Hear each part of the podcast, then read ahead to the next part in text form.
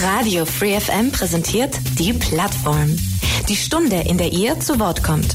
Ihr wollt euren Verein oder eine neue Initiative vorstellen? Ein spezielles Thema soll mehr Aufmerksamkeit bekommen? Dann seid ihr hier richtig. Montag bis Donnerstag von 4 bis 5 und am Sonntag in der Wiederholung ab 12. Interessiert? Mails unter plattform at freefm.de oder Ulm 938 6284.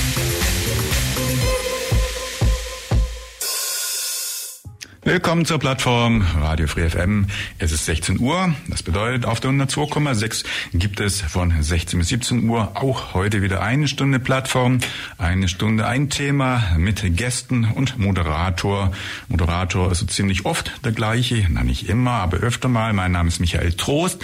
Aber immer wieder haben wir neue Gäste. So dann auch heute. Und heute ist bei mir zu Gast die Anja Hirschel. Anja, erstmal herzlich willkommen bei uns. Vielen lieben Dank für die Einladung.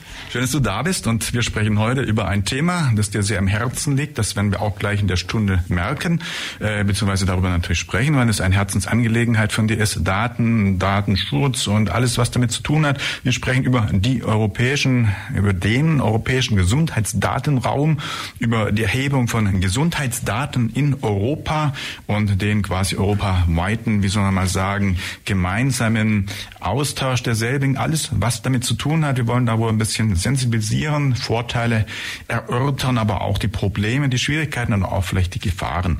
Alles das werden wir heute in der Stunde mit ja, meinem Gast, mit der Anja besprechen.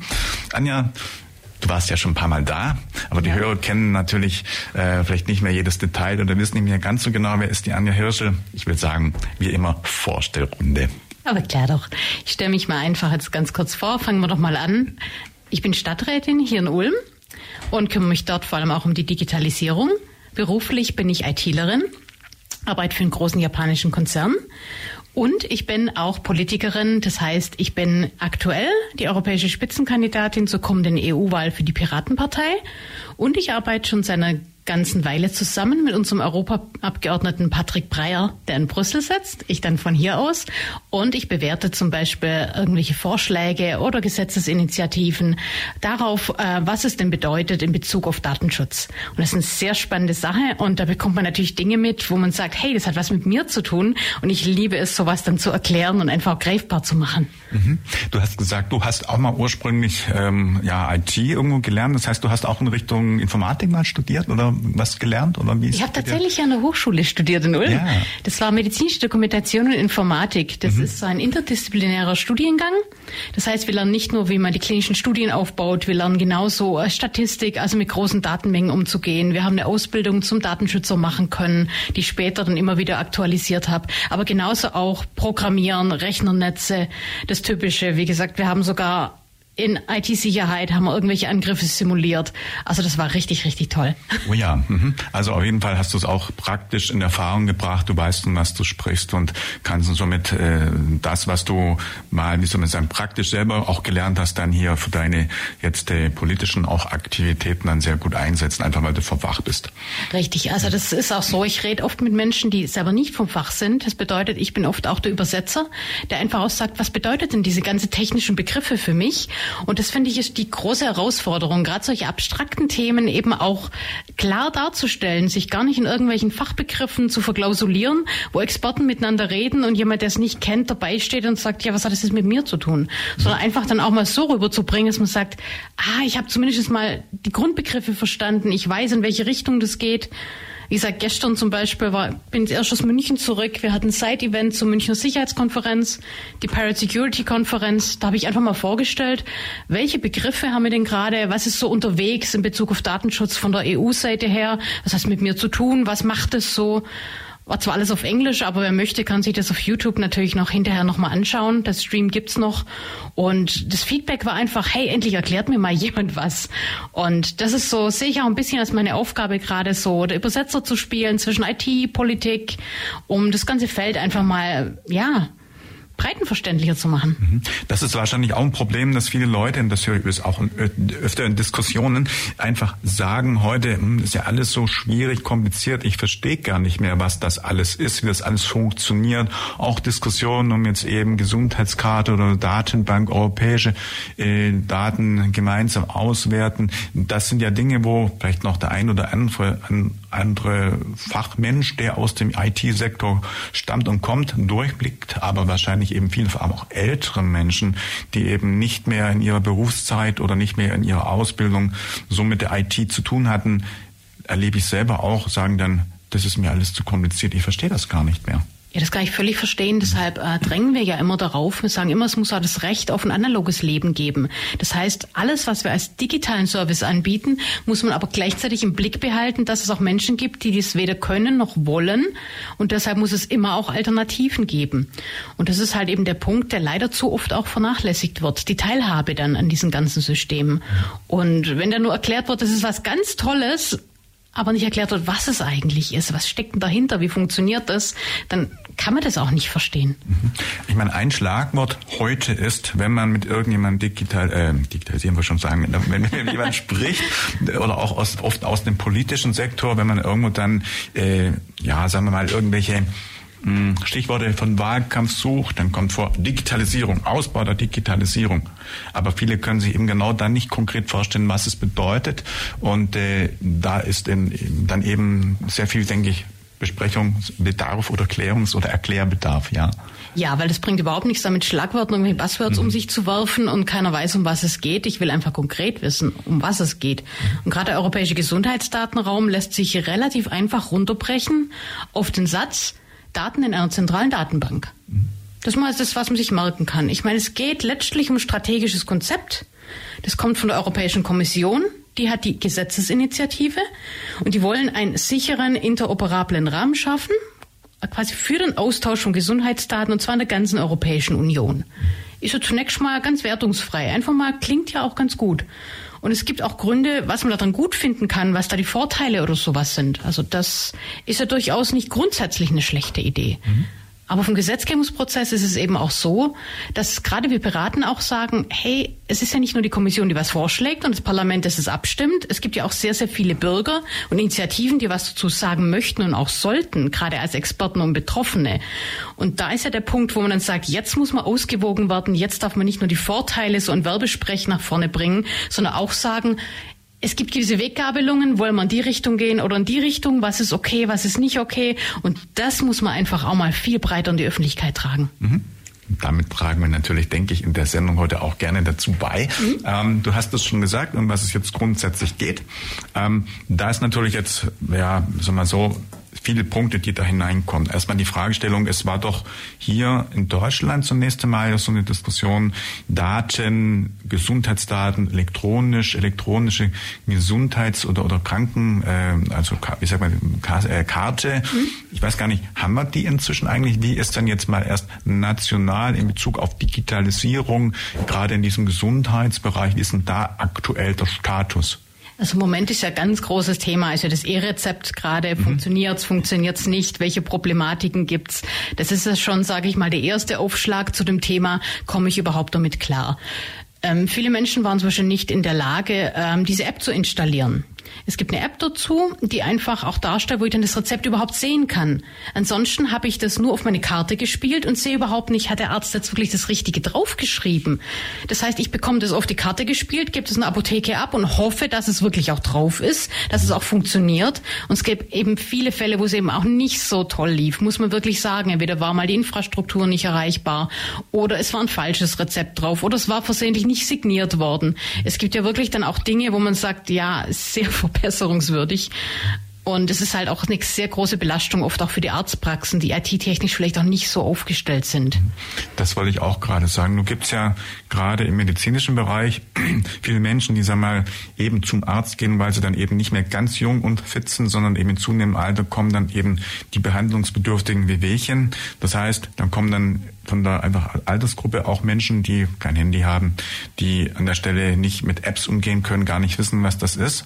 Äh, und in den Praxen wiederum sitzen vielleicht auch Menschen, die seit 20, 30, 40 Jahren die gleiche Tätigkeit aber eben mit Papierkarten und mit Papier ähm, ja, irgendwo tätig ähm, versehen und jetzt plötzlich auch was von Elektronik und äh, Computer oder beziehungsweise äh, elektronische Karte gesagt bekommen. Da wird es ja in der Praxis schon mal für beide Seiten, also für Ärzte und eben auch für Patienten schwierig werden, überhaupt das schon zum Laufen zu bringen. Gibt es da jetzt einen aktuellen Stand der Dinge? Wie weit ist das schon eingeführt? Also, Gibt es das jetzt schon? Läuft also ich sage, rein offline arbeitet keiner mehr. Allein die Abrechnungsdaten ja. müssen ja alle schon über eine gewisse Infrastruktur ja gesendet werden. Mhm. Von dem her ist es gar nicht die Problematik. Es geht letztlich aber eher darum, welche Daten werden denn erhoben und wohin sollen die Daten denn gehen? Im Moment ist es ja tatsächlich so, dass nur die Abrechnungsdaten dann geteilt werden. Mhm. Aber die Ziele, äh, was jetzt dieses EHDS, wie es schön abgekürzt wird, European Health Data Space machen soll, das geht ja noch viel, viel, viel weiter. Ja. Es ist ja nicht, dass die Daten in der Praxis dann sind, bei meinem Arzt, zu dem ich gehe, und dann bei meinem Facharzt vielleicht, sondern die sind ja in einer Datenbank. Das heißt, mit allen anderen Menschen in Europa zusammen.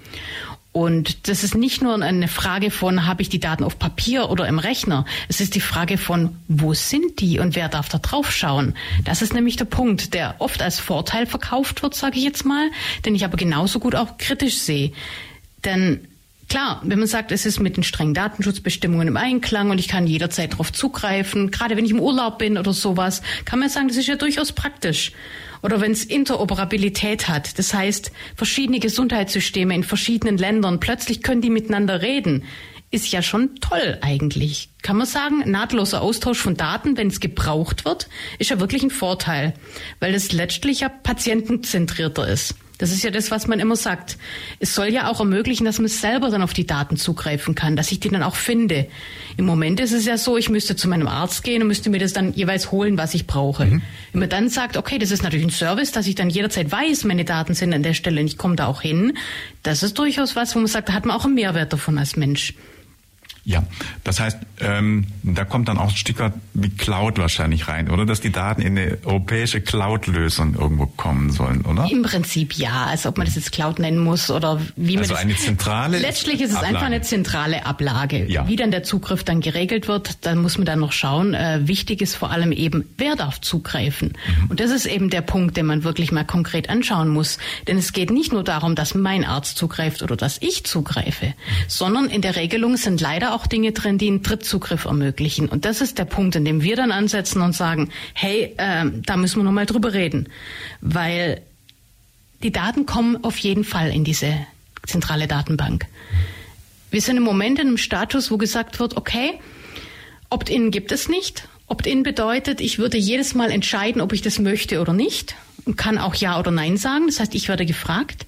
Opt-out ist der aktuelle Status, den wir zumindest vielleicht noch bekommen. Das bedeutet, ich kann zumindest sagen, ich möchte es nicht. Aber ich muss aktiv werden. Das heißt, ich muss aktiv widersprechen, dass ich das nicht haben möchte. Da haben wir schon eine Hürde, dass die Menschen das überhaupt wissen, dass sie dem widersprechen können dann. Und dann natürlich auch, wie werden die Wege gestaltet, das zu tun? Ist es ganz einfach oder legt mir einfach ein Arzt einen Wisch vor und sagt, hier für die Datenverarbeitung unterschreib mal? Das ist natürlich schon so eine Sache, wo man sagen, das geht schon mal in eine ungesunde Richtung. Es wäre sauberer, die Leute aufzuklären und zu sagen, du kannst bei jeder Behandlung, bei jedem Arzt einzeln entscheiden, ja oder nein. Mhm. Und wirklich auch konkret ja oder nein. Und du wirst jedes Mal gefragt, aber das findet leider nicht statt. Mhm. Gut, ich glaube, wir haben es schon so grob umrissen. Mhm.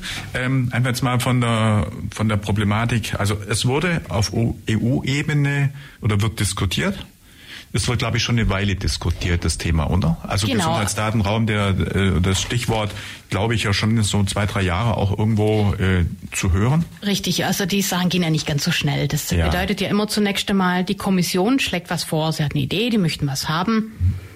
Dann kommt das Ganze ins Parlament, das wird dort diskutiert, dann geht es in den ganzen Ausschüssen hin und her, dann werden äh, Fachanhörungen gemacht. Irgendwann gibt es eine Abstimmung im Parlament. Dann wird bestimmt, okay, wir haben uns jetzt irgendwie auf einen Text geeinigt, der wird abgestimmt, ja oder nein. Das ist jetzt auch passiert. Dann geht das Ganze in den Trilog. Das bedeutet, dann gehen die Verhandlungen los zwischen Parlament und Kommission, um aus dem ursprünglichen Vorschlag und dem dann abgestimmten Vorschlag irgendwo einen Mittelweg zu finden, mit dem dann alle können. Das ist ein Verfahren, das kann sich tatsächlich auch noch mal lang, lang hinziehen. Und dort geht es dann wirklich nicht mehr darum, wird es gemacht, sondern nur noch um die Details in einer Verordnung. Ja, ähm, Wer hat denn mal ursprünglich das ins Parlament oder in die, in, da gibt's ja auch die EU-Kommissare, äh, mal eingebracht oder in den Vorschlag zu erarbeitet und ist das dann eben wirklich aus der EU selber oder kommt das aus einem nationalen, also aus einem, aus einem Land, das ist jetzt zum Beispiel die Engländer, die Franzosen, die Deutschen, die Engländer jetzt noch nicht mehr, die Deutschen irgendjemand dort reingebracht hat und über eine, äh, über eine Partei oder über eine Fraktion dann auch pusht? Oder ist das wirklich jetzt einfach, hat sich das ein EU-Kommissar überlegt oder mehrere oder einfach, dass man mal von der Entstehung ein bisschen äh, versteht. Ja, Brüssel ist ja ein Lobbyparadies, das stimmt ja schon. Es ist ja so, wir haben viele EU-Kommissare, wir haben ja mhm. auch die, äh, die Präsidentschaft in der EU-Kommission und es ist tatsächlich so, dass ähm, oft auch ein sehr direkter Kontakt mit der eigenen Partei natürlich stattfindet und die Ziele quasi auch voranzubringen auf EU-Ebene. Es ist ja nicht so, dass die EU völlig von den nationalen äh, Parteien und Ländern losgelöst ist. Ja. Von dem her, es geht, ähm, zum Beispiel gibt es auch, was viele vielleicht gar nicht wissen, den Begriff des German Vote. Da ging es zum Beispiel darum, wenn die Deutschen Einfluss nehmen, indem sie einfach Enthaltung abstimmen. Mhm. Was wir jetzt vor kurzem zum Beispiel mit der FDP hatten, mit dem Lieferkettengesetz. Eigentlich wollte man zustimmen, dann wurde es gekippt und plötzlich gab es eine gesamte Enthaltung. Das heißt, was in der EU wie abgestimmt wird, ist manchmal schon sehr, sehr auch von den Ländern einzeln geprägt, was dort mit hineingetragen wird. Wir als Piraten nutzen das auch sehr gerne, um gerade bei Datenschutzverstößen Öffentlichkeit auch bei uns im Land zu schaffen, auch in Deutschland, um dann, sage ich mal, diesen Druck direkt an unsere Regierung weiterzugeben und ihnen zu zeigen, so weit und keinen Schritt weiter. Das wollen wir nicht haben. Bei der Chatkontrolle war das zum Beispiel der Fall. Dann kann es natürlich sein, dass unsere Bundesregierung auch sagt, äh, wollen wir vielleicht doch nicht so haben.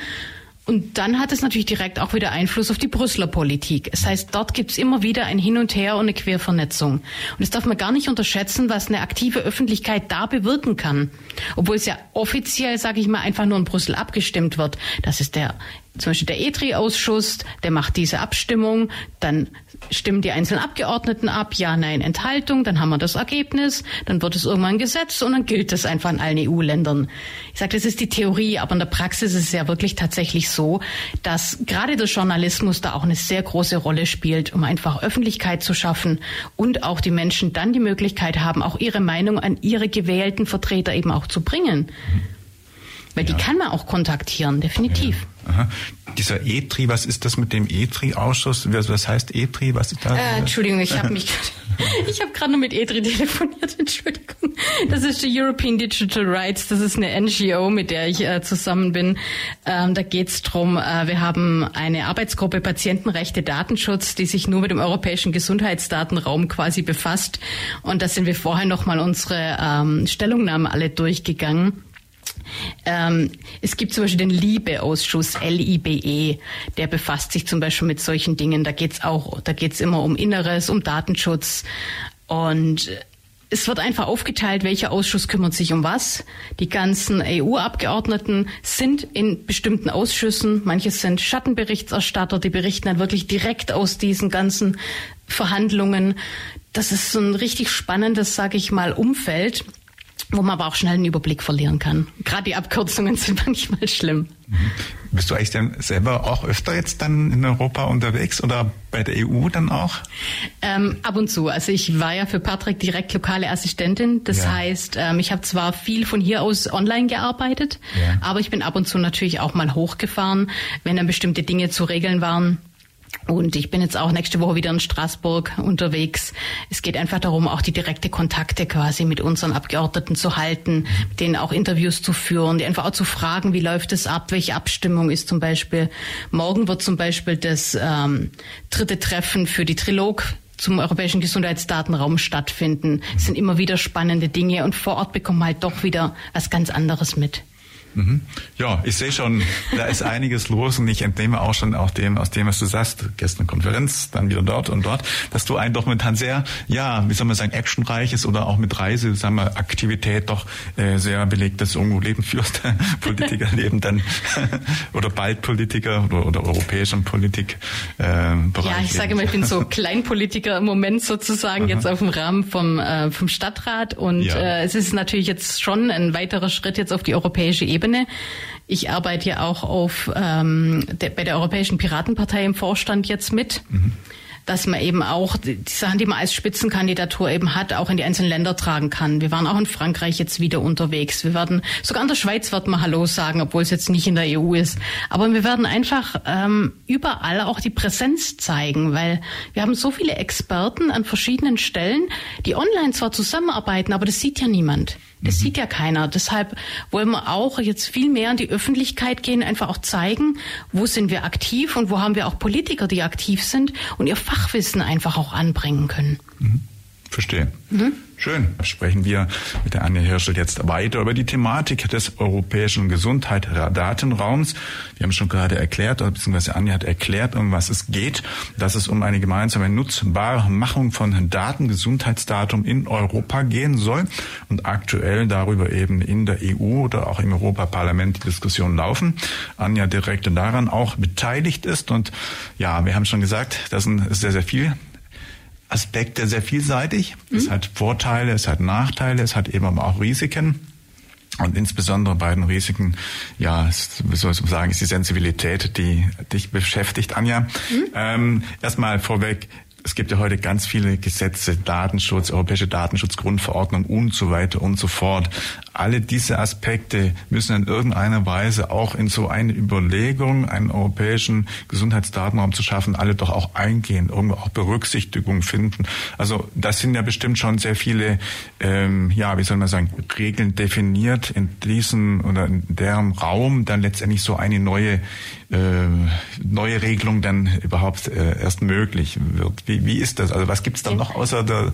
Genau, Regelung sagt es ganz gut. Es geht mhm. ja darum, ist es eine Regelung, ist es eine Empfehlung oder ist es ein Gesetz? Das sind so verschiedene Ebenen und je nachdem, als was es definiert wird, kann es über lokalem Recht stehen. Das heißt, es kann so schon momentan als Gesetzgebung gelten oder es kann als Vorschlag für eine Gesetzgebung gelten, die dann national umgesetzt werden muss. Und das sind natürlich dann die Punkte, wo dann die einzelnen Länder jeweils noch gewisse Freiheiten genießen oder eben nicht. In diesem Fall wäre es tatsächlich so, dass es größtenteils zunächst mal über gewissen nationalen Regelungen steht, wobei gewisse Dinge dann noch einzeln entschieden werden können. Es gibt zum Beispiel Länder, die gerade diskutieren, dass sie sagen, na, die Sache mit der Eindeutigkeit, wir wollen unsere aktuellen Systeme, die wir haben, vielleicht weiter benutzen, werden höchstens eine Art Schnittstelle oder sowas anbieten, aber wir werden nicht unser gesamtes eigenes System zum Beispiel umstellen. Mhm. Oder aber, dass wir sagen, ähm, in Deutschland ist eigentlich der große Schutz des Opt-outs, dass wir sagen, zumindest kann man Nein sagen, wenn man es nicht möchte, egal wie groß der Aufwand vielleicht nochmal erklären, genau. was genau Opt-out bedeutet. Wir haben es schon vorher genau. angedeutet, genau. aber nochmal explizit, was es ist. Es bedeutet, ich kann widersprechen. Hm? Wenn ich das nicht möchte, kann ich sagen Nein, dass ich sage, entweder die Daten werden gar nicht dort hineingegeben oder nur teilweise nicht. Und dass sowas dann weiterhin natürlich dann national möglich sein soll. Das ist gerade noch in der, sage ich mal, Verhandlungsmasse zum Glück noch mit drin immerhin. Grundsätzlich ist es natürlich so, man muss einfach mal anschauen, es hat nicht nur Vorteile, man müssen Dinge sehen, wie zum Beispiel eine zentrale Datensammlung. Das ist ein hochattraktives Ziel auch für Hacker. Das bedeutet auch, wir können unberechtigte und unbefugte Zugriffe auf die Daten haben, die wir gar nicht haben möchten.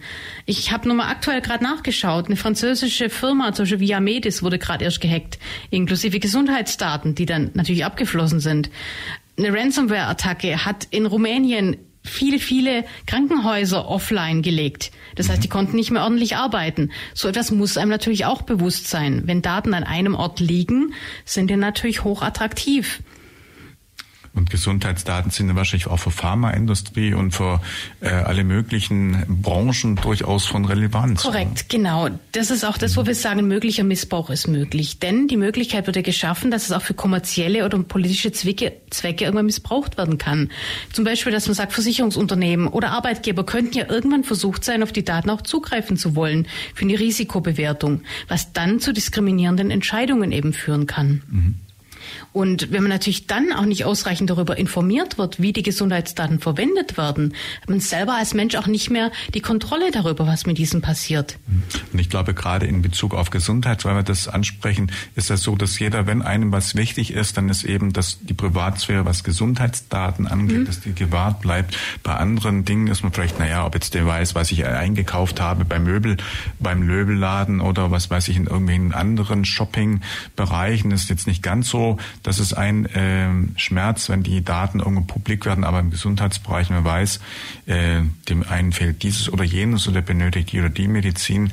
Das ist doch etwas, wo einfach nochmal eine, ich sag mal, privat noch mehr ja nochmal eine Stufe. Genau, das sind die höchstpersönlichen. Im Datenschutz heißen die auch mhm. besonders mhm. sensible und besonders schützenswerte Daten. Ja. Und deshalb sehen wir es ein bisschen kritisch, wenn gesagt wird, naja, es soll auch Forschungszugriff möglich sein und für Gesundheitsdienstleister.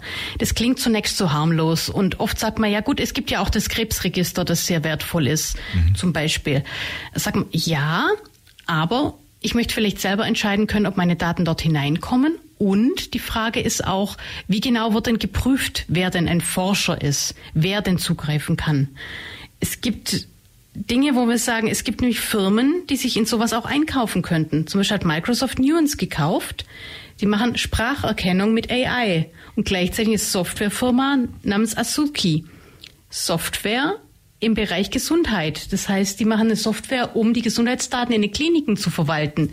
Damit haben wir plötzlich einen multinationalen Konzern, der quasi als Gesundheitsservice-Provider auftritt und damit vielleicht auch die Möglichkeit hätte, auf diesen Datenpool zuzugreifen.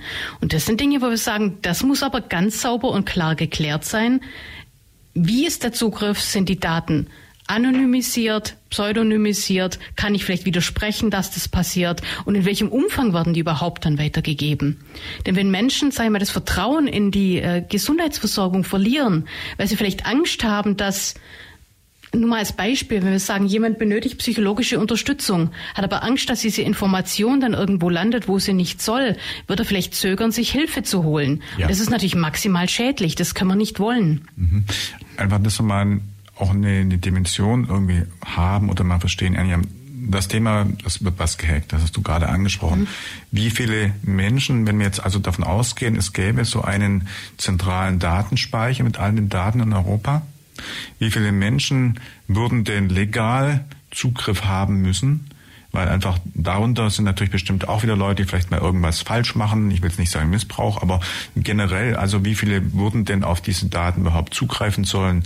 Wäre das jeder einzelne User schon mal, jeder einzelne Patient, jeder einzelne Mensch, plus dann eben ja Krankenkassen, auf wie viele Zugriffe und damit auch wie viele Zugriffe seitens ähm, Clients, PC-Clients oder Handy und so weiter kommen wir denn da? Also das, äh, die Problematik auch einfach der, wie soll ich mal sagen, Sicherstellung eines äh, einer Infrastruktur bei so einer Größe das ist, ist ja schon mal eine, Auf, wie soll man, eine Aufgabe von immenser Dimension. Richtig, also das muss natürlich schon äh, wirklich groß skaliert werden, das ist klar, weil es darf nicht ausfallen in dem Moment, wo ich die Daten dringend brauche beim Arzt oder sowas. Ja. Und das stimmt genau. Wir haben dann jede Menge Menschen, die darauf Zugriff brauchen, wo dann natürlich auch ein rechtes System hinterlegt sein muss, dass auch keiner auf die Falschen zu, zugreift oder auf zu viele.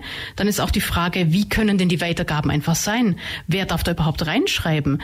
Wenn wir jetzt zum Beispiel davon ausgehen, dort sind Fehlangaben drin zur Medikamentation oder ähnlichen, dann kann es ja durchaus schlimme Folgen haben später. Und das ist eben das, wo viele Ärzte eben auch sagen, ich möchte solche Dinge bei mir lokal haben. Ich möchte selber dieses bewerten. Und nur wenn der Patient zustimmt, dann schiebe ich die Daten dort hinein. Und ansonsten eben auch nicht. Das ist nämlich der Punkt. Ich denke nicht, dass wir von einem Live-System ausgehen können, in das Live jede einzelne Assistenz beim Arzt direkt darauf zugreifen kann, kann äh, schreibend. Also Datenbanksysteme können vieles, aber allein wenn ich mir die Menge an Arztpraxen anschaue, mhm. Das ist wirklich eine heroische Aufgabe. Mhm. Nee, mir kommt auch gerade die einfach die von der von der Herausforderung, was jetzt das angeht, äh, die Aufgabe als riesen riesengroß vor. Ich muss ja allein schon, was Server angeht, eine eine riesen Serverfarm irgendwo haben. Ich muss muss Redundanzen haben für den Fall, dass was ausfällt, für Notfälle, dass ein Mediziner zugreifen muss. Das muss ein Realzeit fast Antwortzeitsystem sein, denn wenn ich mir überlege, da ist jetzt irgendwo eine dringlichste Information nötig, ein Patient meinetwegen mhm. hat Erstversorgung und dringliche Versorgung nötig und dann kommt man nicht rein, ja, was weiß ich, weil eben äh, die Datenleitung zu lang ist oder weil irgendwo irgendwas nicht funktioniert. Das kann ja die schlimmsten, die schlimmsten ähm, Folgen mit sich ziehen. Das heißt, eine Antwort muss jederzeit realzeitfähig, also verzögerungsfrei da sein. Sie muss zuverlässig, stimmig sein. Es darf dann nicht heißen, naja, morgen kommt irgendwo das nächste Update, die Daten sind noch nicht drin oder was weiß ich, Betrieb momentan nicht möglich. Was weiß ich, wir wurden genau. gehackt oder was da Kuckuck was. Also, also je größer System, desto schlimmer wird natürlich das Risiko, dass Systemfehler oder Ausfälle auch irgendwann mal auftreten. Ja. Und gleichzeitig ist natürlich dann auch der Effekt viel größer. Das ist klar. Das kann natürlich dann ähm, viel größere Kreise ziehen, als wenn jetzt nur eine kleine Praxis kurz nicht arbeiten kann. Wenn jetzt niemand zum Beispiel seine, äh, an seine Daten mehr rankommt oder an seine Rezepte mehr rankommt, wäre das natürlich dann fatal. Deshalb muss natürlich auch möglich sein, dass der Arzt, sag ich mal, bei sich noch die Sicherungen alles hat und nicht nur live zugreift. Ein rein cloud-basiertes, sag ich mal, Browser-System, äh, das kann nicht das Ziel sein. Mhm. Ja, Gibt es denn im Kleinen irgendwo schon sowas, dass man mal sowas erprobt hat, ob das überhaupt praktikabel ist oder will man da gleich ins Volle gehen oder gibt es einen Stufenplan, den man sich da vorstellt? Also zum Beispiel mit zwei europäischen Ländern zu beginnen oder äh, nur mit einigen Daten mal zu beginnen oder soll es wirklich gleich ins Volle dann ähm, Big Bang sagt man ja auch bei der, ja sagt man bei der IT Softwareentwicklung. Genau. Also bei der Umsetzung sind wir ja noch nicht. Wir reden ja im Moment noch davon, ob wirklich die nationalen Systeme einfach angeschlossen werden sollen und über eine Schnittstelle Daten liefern mhm. oder ob tatsächlich zentral alles verwaltet werden soll. Das ist ja jetzt wirklich dann Teil auch der Verhandlung, wo man sagt, wie ist denn die konkrete Umsetzung geplant? Im Moment reden wir ja davon, was soll es können, sage ich mal eine Art äh, ja, Spezifiz Spezifikationskatalog. Mhm. So ein, was möchten wir, wer soll zugreifen können. Und erst dann kann man ja auch das System, sage ich mal, dann auch aufbauen. Wir können es nicht einfach ansagen, ja, wir installieren jetzt einen Server, machen mal eine Datenbank drauf und dann schauen wir mal. Das kann ja nicht sein. Gerade in der Medizin ist ja auch hoch reguliert und da sind sich alle Akteure natürlich auch der Gefahren bewusst. Das heißt, im Augenblick sind wir noch in einer beschreibenden Phase oder überhaupt einer diskutierenden Phase. Inwieweit was äh, Bestand haben soll, wir sind noch fernab von einer äh, konkreten, auch sagen wir mal, was die IT-Strukturen angeht, Beschreibung Beschreibung oder gar dann Definition, mit welchen Servern und mit welchen äh, quasi mit welchen Speichermengen und so weiter und welchen Technologien, da sind wir noch weit weg von. Ja, natürlich, das wäre dann die Umsetzung. Also ja. da würden auch viele Ausschreibungen dann noch gemacht werden müssen und ähnliche Dinge. Also im Moment geht es wirklich um die politische Ebene, wo wollen wir denn hin und mhm. was soll es denn können?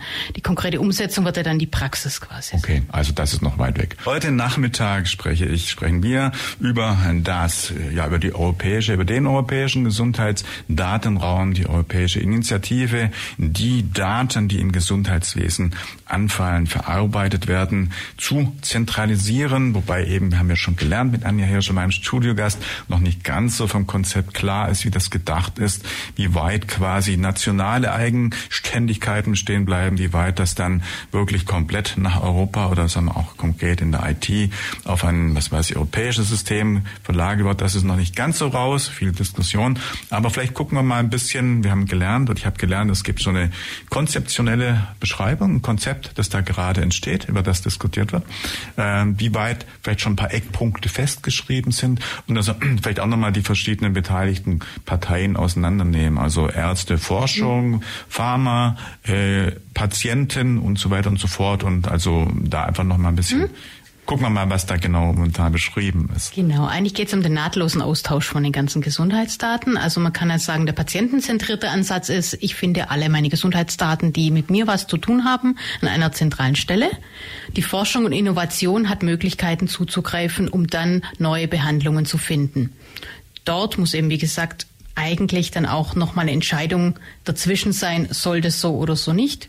Da haben wir nur eine Opt-out-Möglichkeit. Im Prinzip geht es um die Effizienzsteigerung im Gesundheitswesen. Das heißt, redundante Datenerfassung soll reduziert werden. Man braucht nicht überall mehrfach dasselbe. Man findet es eindeutig, vor allem im gleichen Format, dass man, wenn man was sucht, auch wirklich findet. Sei es, dass man mal im Ausland unterwegs ist, sei es, dass mal eine Klinik dringend Daten braucht. Das ermöglicht dann eben auch eine bessere grenzüberschreitende Gesundheitsversorgung. Mhm. Denn verschiedene Länder haben bereits Kooperationen, aber manchmal kann es eben doch sein, dass was untergeht. Gesundheitsdienstleister sollen genauso einen Überblick haben über die Daten des Patienten. Und Ärzte sollen dadurch, das ist so das Ziel, fundiertere Behandlungsentscheidungen treffen können, damit man auch individuellere Behandlungspläne erstellen kann. Es ist ja dann einfach auch die komplette Lebenszeit unter Umständen, also wenn jetzt ein Kind neu geboren wird, die komplette Lebenszeit abgebildet. Das heißt, es ist ja nicht nur ein Snapshot aus einer gewissen Zeit, die man vielleicht an Daten da drin hat, sondern also zumindest bei Menschen, ja, wie gesagt, die dann äh, ab einem Zeitpunkt X dann eben komplett äh, darin erfasst werden. Ja, dann ist es möglich, aber ähm, bei allen anderen wurde man dann halt die bisher Papierakte weitgehend oder neu entstehende Daten weitgehend transportieren oder ja auch Altdaten oder oder nur dann neu entstehende Daten. Ähm, das ist gerade auch in der Diskussion, inwieweit es überhaupt möglich ist, die Altdaten ja. zu übertragen, weil teilweise sind die an den Systemen oder werden gar nicht weitergegeben. Und dort müsste dann auch eine rückwirkende Zustimmung sein. Im Prinzip ist ja die Idee, dass man eine möglichst umfassende medizinische Fort Vorgeschichte des Patienten kennt und dann zum Beispiel auch Medikamentennebenwirkungen, Allergien, Langfriständerungen einfach zu sehen. Und das soll dann letztlich dazu beitragen, Behandlungsfehler einfach zu reduzieren. Mhm. Und was ich sehr interessant finde, Thema schnellere Reaktion in Notfällen. Es soll eine Art sofortiger Zugriff auf wichtige Gesundheitsdaten in Notfallsituationen für Rettungsdienste geben ja. und medizinisches Personal. Das ist tatsächlich ein Punkt, wo ich sage, das kann wirklich lebensrettend sein. Wenn man zum Beispiel weiß, dass jemand bestimmte Narkosemittel nicht verträgt und darauf stark reagieren würde oder dass jemand Diabetes hat. Mhm. Das wäre dann tatsächlich etwas oder wenn wir sagen, ist Organspender. Solche Sachen, die einfach wirklich von Bedeutung sein können und die auch zeitkritisch sind, da sich tatsächlich ein Vorteil in einem funktionierenden System dort auch wirklich einen Mehrwert für die Menschen hinzukriegen. Mhm.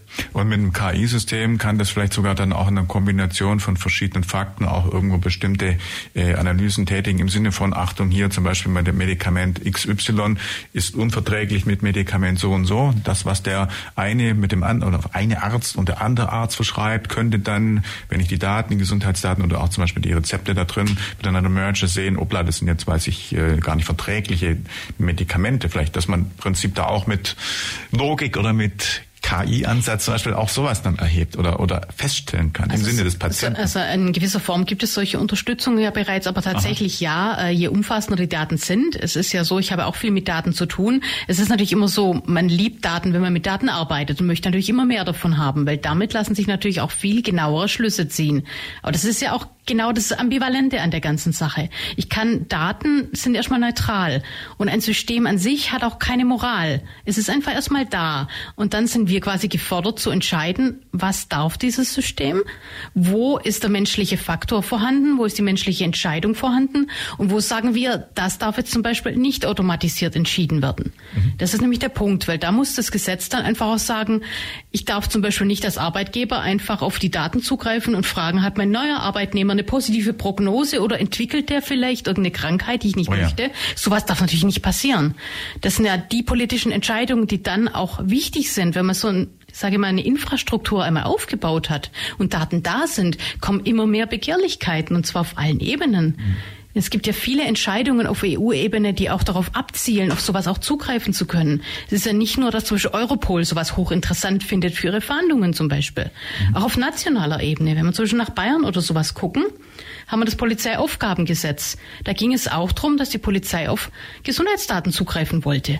Oder das psychische Krankenhilfegesetz, wo es darum ging, Menschen, die psychologische Unterstützung bekommen, ja, zu finden, zu wissen, dass die das haben wo man dann sagt, Verhandlung einerseits, aber andererseits auch wirklich Schutz der Persönlichkeit, weil dann kann es auch sein, ich hole mir keine Hilfe, wenn ich es brauche, ja. weil ich Angst haben muss, dass Menschen darauf zugreifen, die die Daten eigentlich objektiv nichts angehen.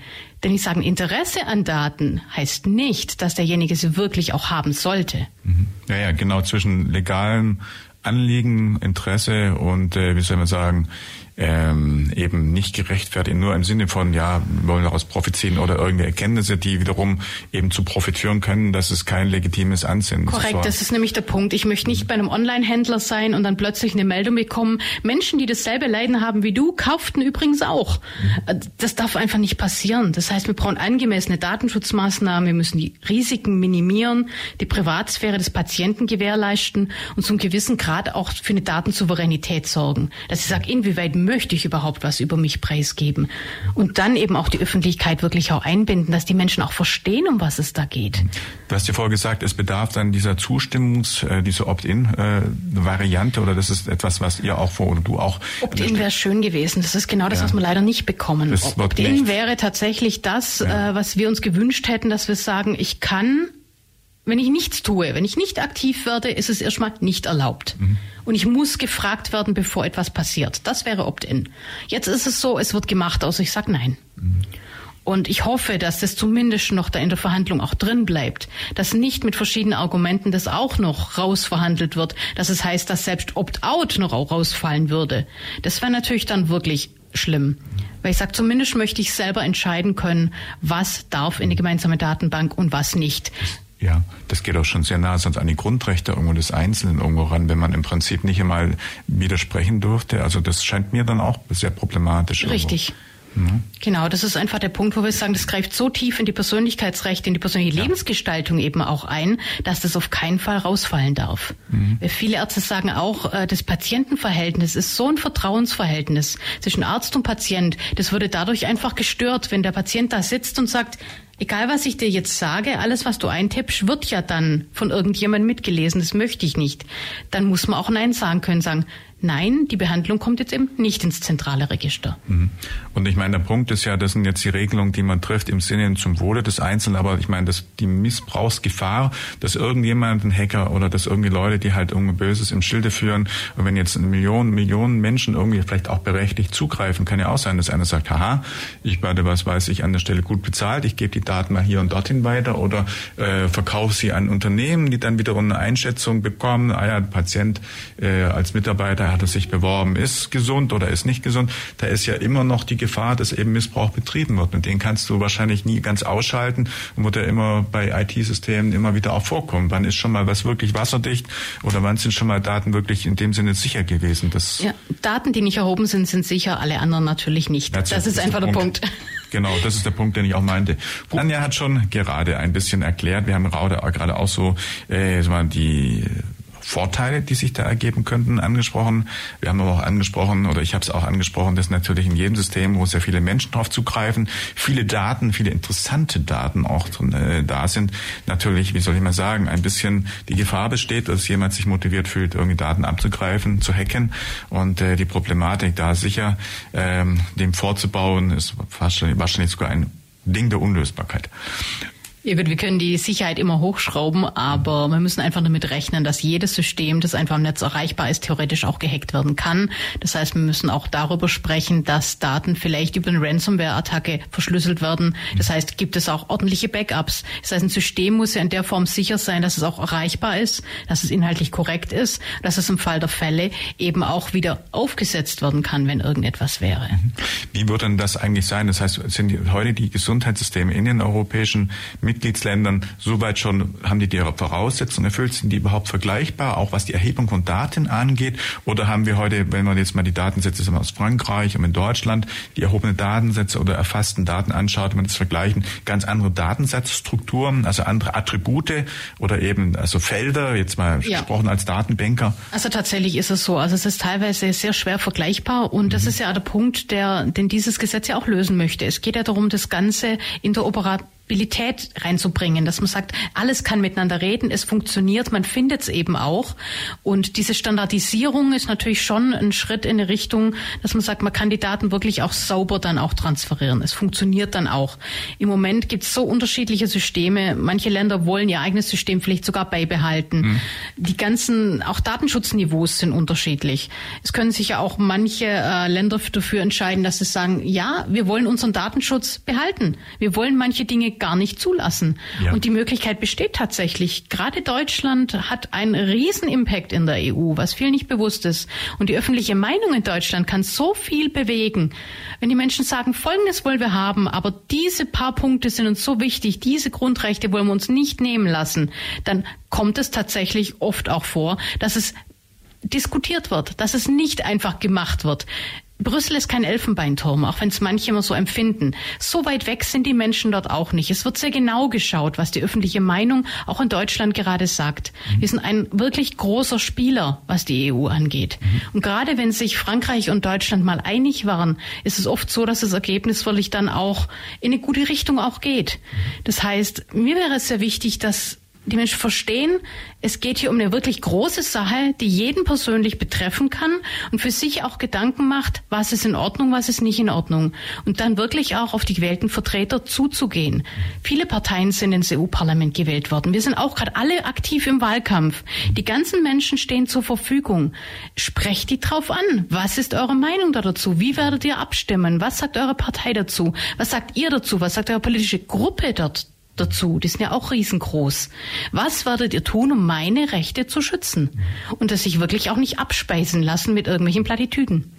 Ja, das heißt, die Fragestellung, die du implizit schon angesprochen hast, nämlich wenn jetzt Hörer zuhören, sagen, oh Gott, oh Gott, da ist ein Riesenthema im Werden. Mhm. Es geht dann auch um persönliche Daten, es geht um Gesundheitsdaten, es geht um Europa, es geht äh, um ein Riesenprojekt eigentlich, was mhm.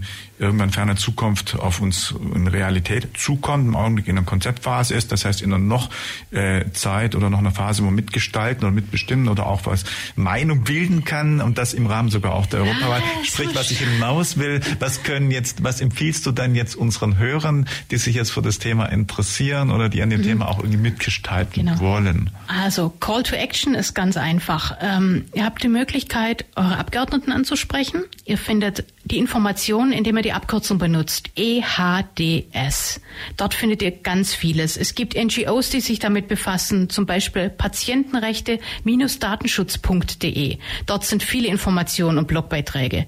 Wenn ihr es von der europäischen Seite aus sehen möchtet, unter patrick-breyer.de. Dort sind auch alle Artikel mit Text versehen, sodass man sehen kann, um welche neue Entscheidung geht es denn. Dort steht genau drin, was wurde gerade verhandelt. Dort sind die Pressemeldungen dort sind die Informationen, die man einfach braucht, um das Ganze auch nachvollziehen zu können, wenn man sich wirklich mal tief reingraben möchte. Und dann tatsächlich wirklich aktiv werden, Öffentlichkeit suchen, auch ins Gespräch mit den eigenen Ärzten gehen. Auch die Ärztekammern haben ja eine Meinung. Ja. Das heißt, mit Menschen, die wirklich auch Entscheidungsträger sind, ins Gespräch gehen. Nicht einfach ignorieren, sagen, ja, irgendwas wird schon kommen, sondern tatsächlich sich informieren, dann auf die Menschen zugehen und wirklich auch Antworten einfordern. Wird es voraussichtlich dann sehr konkret, was äh, in der letzten Legislaturperiode dann irgendwo äh, zu, zu Diskussion zur, zur Finalisierung ansteht. Also wir haben ja Wahlen in Europa im Juni, 9. Juni, 9. ist es ja, äh, und da werden natürlich viele Weichen gestellt werden, auch durch die Wahl, durch die entsprechende, wie soll ich mal sagen, Stärke der Fraktionen, die dann wiederum die genau, Meinung auch widerspiegeln. Und kann man davon ausgehen, dass das ein wesentliches Thema in den nächsten fünf Jahren in Europa und im EU-Parlament dann ist? Das wird eines der großen Themen, zusammen Aha. auch mit Thema Urheberrecht natürlich. Und ähm, es ist so, ähm, die Wahl jetzt ist richtungsentscheidend in Bezug auf die Zusammensetzung des Parlaments. Wir ja. haben um die sieben große Gruppen. Je nachdem, wie groß welche Gruppe ist, kann natürlich diejenige mehr Impact entfalten. Ich sage, jeder einzelne Abgeordnete ist wertvoll. Hätten wir Patrick Breyer als Pirat nicht reingewählt, hätten wir zum Beispiel von der Chatkontrolle nie so viel erfahren wie jetzt. Hätten wir jetzt zum Beispiel viele Menschen, die sagen, wir sind datenschutzfreundlich, dann haben sie eine ganz andere Möglichkeit und viel mehr Rückenwind, um das auch in die Verhandlungen dann jeweils zu bringen. Haben wir aber viele Menschen, die sagen, ich möchte nur die Industrie fördern, ich möchte jetzt noch mehr Daten zugreifen, dann können wir dagegen kämpfen, wir können informieren, aber dann wird die Abstimmungsergebnisse im Parlament natürlich auch die Mehrheitsverhältnisse widerspiegeln. Mhm. Und dann ist es natürlich schwieriger, Dinge so zu gestalten, wie man sie für positiv sieht und andere Dinge auch abzuwehren. Mhm. Ja. Und ähm, die Informationen sind auch wahrscheinlich, ich meine, es gibt ja verschiedene Gruppen Parteien, will ich auch sagen. Ähm, also jede Partei hat sich ja im Prinzip wahrscheinlich schon eine Meinung dazu jetzt gebildet, oder? Und sind dann auch entsprechend äh, irgendwo im Netz oder wenn man sich jetzt informieren will vor der Wahl, dann äh, Genau, das ist zu finden. Also jede Partei hat ein Wahlprogramm für die Europawahl. Ja. Wir haben zum Beispiel sogar ein europäisches zusätzlich aufgestellt. Das heißt, alle Piratenparteien in Europa haben das gemeinsame Wahlprogramm. Manche Parteien machen das nur länderspezifisch, aber dort mal wirklich hineinschauen, was steht dort konkret drin, was sind die Pläne der Parteien, weil das ist auch das, an was sie sich später messen lassen müssen. Ja. Das heißt, Europa ist nicht Deutschland. Oft kann das auch mal durchaus inhaltlich abweichen. Mhm. Das heißt, ganz genau hinschauen, wem man da seine Stimme anvertraut. Weil die Mehrheiten, die wir jetzt in Europa bekommen, die werden so richtungsweisend sein für unsere Zukunft und zwar wirklich im Großen dass es sehr wichtig ist, genau zu überlegen, wo man dann sein Kreuz setzt. Mhm. Sehr schön. Anja, ich glaube, wir haben das Thema ganz gut platziert. Wir haben noch, ja, wir haben so eine knappe Minute noch Zeit. Haben wir irgendeinen wichtigen Punkt, den du noch sagen wolltest? Irgendeinen wichtigen Aspekt bei dem Thema? Informiert euch, werdet aktiv, sprecht eure Vertreter darauf an, was gerade Thema ist, wie sie abstimmen, wieso sie abstimmen. Wir sorgen immer mit Abstimmungsgrafiken auch für Transparenz und wenn sich jemand enthält oder etwas entscheidet, was ihr nicht möchtet, geht auch auf die Parteien tatsächlich zu, fordert Antworten ein und vor allem bitte geht zur Wahl am 9. Juni, denn die Demokratie ist so ein wertvolles Gut. Es kann so viel bewegt werden Einzelne Abgeordnete haben immer die Möglichkeit, Dinge zu sehen, Dinge Öffentlichkeit zu machen und dann auch nach außen zu tragen, dass die Öffentlichkeit die Chance hat, das zu erfahren und Journalisten auch darüber zu berichten. Die Wahl ist wirklich wichtig. Gutes Timing. Anja, ich glaube, wir haben es rübergebracht, die Message bei den Hörern platziert. Ich sage dir ganz herzlichen Dank, dass du heute da warst. Das war's dann heute auch schon in der Plattform. Mein Name ist Michael Trost und du sagst mal deinen Namen. Wer war heute da?